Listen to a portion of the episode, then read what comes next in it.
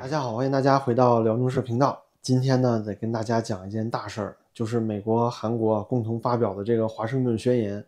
那有人说了，这个宣言的内容不就是讲啊，如果说朝鲜对美国或者韩国实行核打击的话，那么美国在韩国部署的这个核力量、战略核潜艇，将让朝鲜金三胖政权不复存在。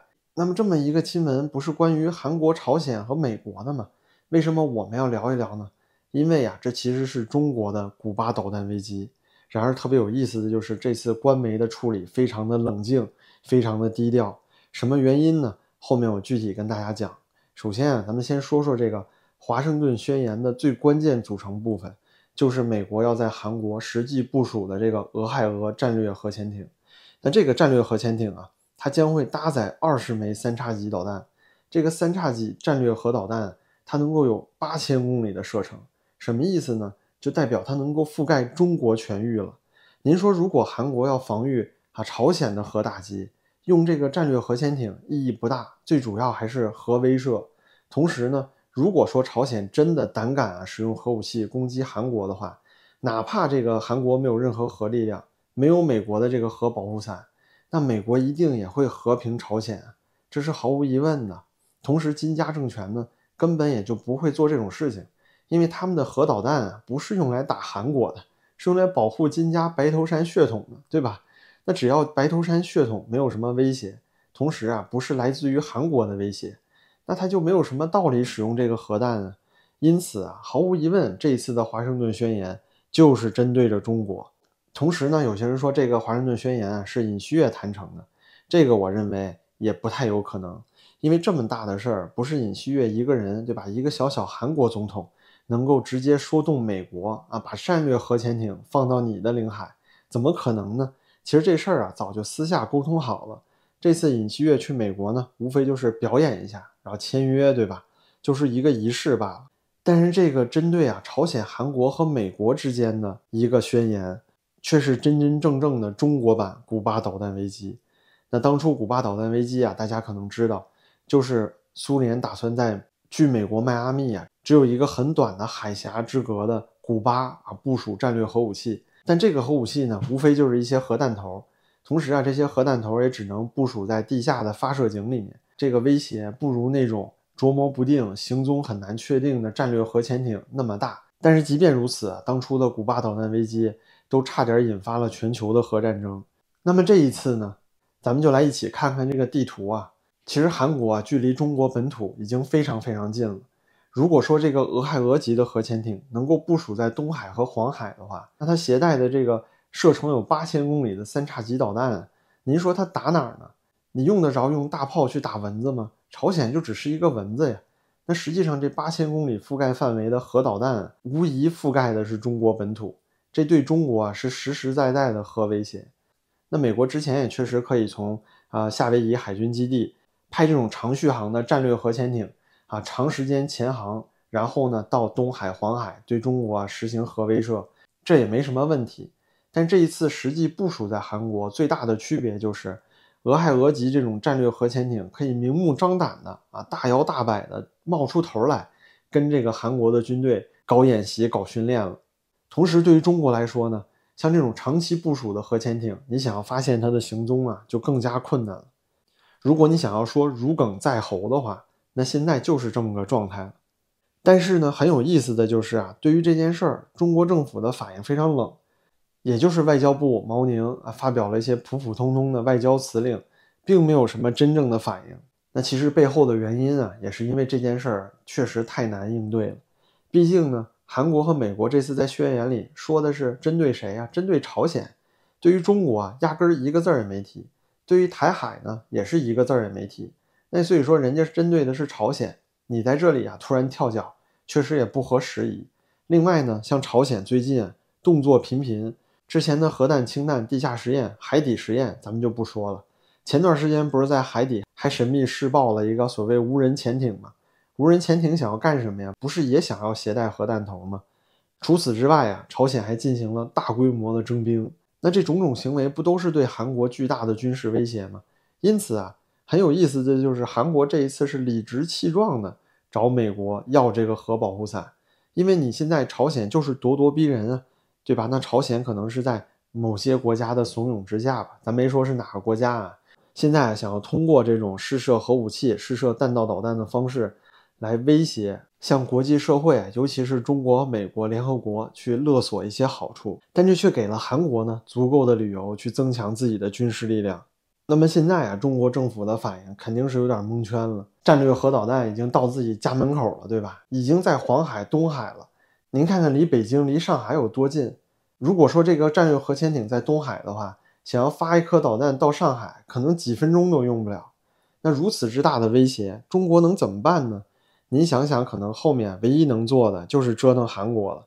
但是呢，很有意思的就是前几年萨德事件，各种威胁、胁迫呀、民粹呀，已经把这个韩国商人啊，差不多都吓跑了。您看看，三星、LG 基本上在中国已经没什么工厂了。而且中国难道就真的能够干掉所有的韩国公司吗？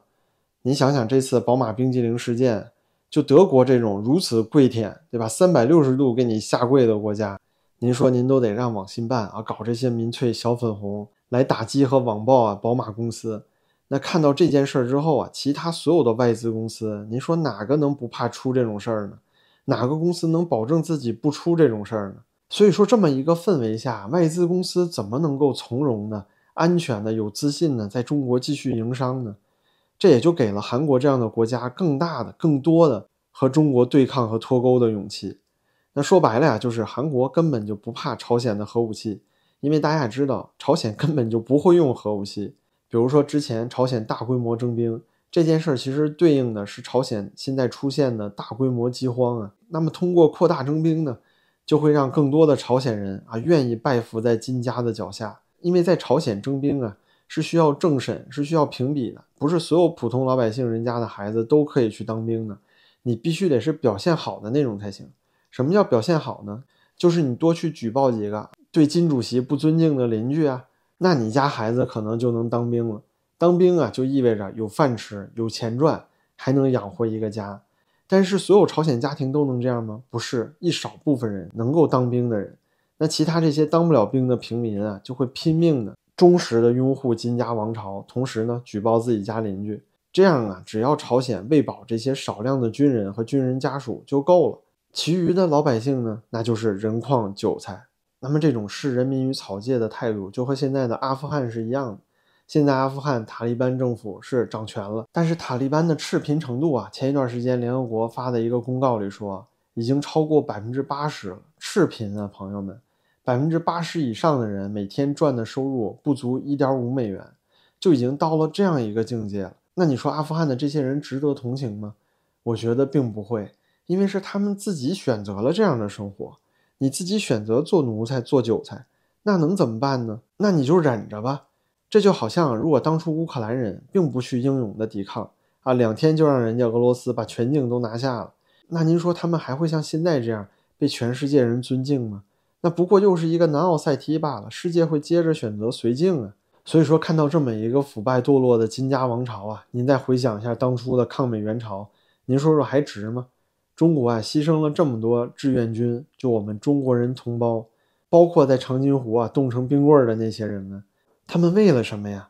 难道就是为了创造这么一个两千五百万人的人间地狱吗？啊，顺便还给中国啊带来了这么个猪队友。这个朝鲜呢，天天咋呼，天天啊放窜天猴，放自爆小潜艇。这回可好了，韩国可以无所顾忌的啊，在这个韩国自己的领海上，让美国来部署战略核武器了。所以说啊，我们可以想象到，从一开始中国纵容朝鲜搞这些核武器实验，同时现在正式拥有核武器的时候，你就应该想到，美国早晚会有一天把这个战略核武器，把一堆核弹头就放在你家门口，天天对着你。在这个黄海、东海，黄海呢对着北京，东海呀对着上海，那这威胁难道到这儿就结束了吗？也不会，因为你还有朝鲜呢，朝鲜是猪队友啊。出了这件事儿啊，朝鲜之后肯定更加要跳脚了。那只要朝鲜还有这个金家王朝，他就必然要继续的搞民粹。那民粹的限制就是你只能往前冲，你退不回来。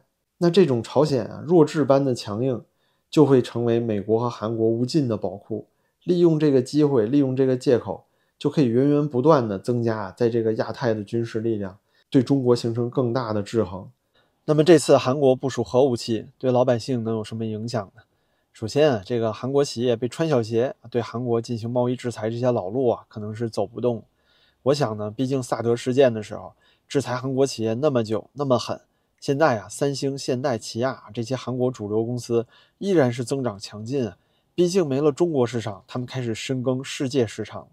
这几天呢，现代发布的财报也说明啊，虽然在中国卖的是越来越差啊，没有什么中国人现在喜欢韩国车了，可是呢，全球的利润却大涨了百分之八十六。那是因为在世界其他地方卖得好啊，在北美市场卖得好。那更不用说现在韩国的文化输出了，无论是这个 K-pop 里的 Blackpink。还是影视剧里的《鱿鱼游戏》呀，《寄生虫》啊，都不断的展示着世界顶尖级别的水准。那在这个领域啊，咱们中国真的还有太多努力的空间了。所以说啊，对于现在的中国政府，最可能会做的，也就是加紧军备竞赛了。但是呢，在经济下行和美国科技经济双围堵的形势下，搞这个军备扩张，这就是说呀，小粉红和战狼们，他们真正爱国的时候到了啊，机会来了，加油吧！因为啊，苦日子马上就要开始了。军备竞赛呢，就意味着国家不会再有什么钱给你们搞福利了，因为美国现在是第一，军事已经到这个级别了，跟当初美苏互相的竞争状态是不一样的。其中啊，美苏竞争的时候，在冷战期间，苏联曾经还一度超越过美国呢，在科技进步上。所以呢，他们当时是两边一起在拼命的花钱，比谁的国力底子强。但是现在呢，美国本来啊就比中国相对来说高上那么一截，经济呢又好上很多，所以在这种情况下搞军备竞赛。您说对中国来说，老百姓的日子能有好吗？所以啊，政府就只能加税，让青年下乡，搞数字人民币，全面铺开啊新粮票制度，这些也就是必然的了。有人说呢，中国市场经济都那么久了，怎么可能还回到计划经济呢？要我说啊，这就看什么语境了。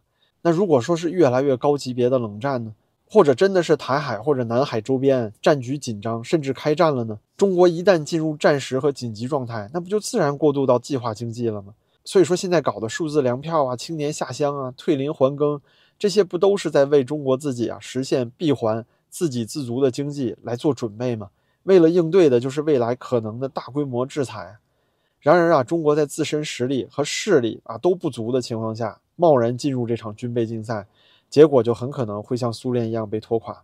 这是我们每一个中华儿女、炎黄子孙啊，说实话，这用他们的话讲，都不想看到的事情。那中国呢？其实也不是必须要和美国走对抗这条路。您看，江湖时期韬光养晦的政策和美国那种啊若即若离的关系，那不也是做得很好吗？而且中国在胡锦涛时期啊，也是全球第二大经济体啊。更何况那个时候的增长速度比现在快得多了，相对来说对美国的威胁不是也大得多吗？可为什么没有搞到现在这种局面？那如果说啊，呃，胡锦涛时期是奥巴马总统，奥巴马呢亲共，后来的特朗普反共的话。那现在是奥巴马时期副总统的拜登的时代呀，那现在怎么解释呢？现在美国这种对华政策，难道不就是美国整体因为对中国开倒车的一种回应吗？很多人都在讨论啊，中国要集中力量搞经济啊，不会穷兵黩武。然而呢，这根本就不是咱们一尊政府的首要目的。一尊要的是什么？为什么要两个维护，两个确立？要的就是这个红色江山永不变色。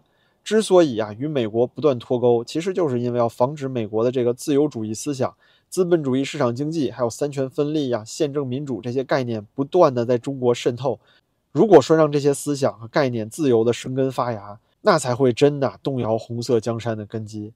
这也是为什么我会说啊，中国是有可能回到，而且绝对有动机和理由去回到那个闭关锁国、计划经济的年代。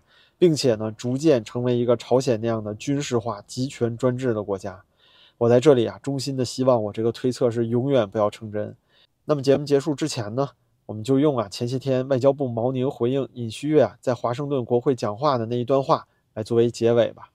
任何一个国家，任何一支军队，只要站在历史发展潮流的对立面，恃强凌弱、倒行逆施、扩张侵略。必将碰得头破血流。那么非常感谢您的收看，您的支持对我非常重要，感谢您点赞、订阅、转发，咱们下期再见。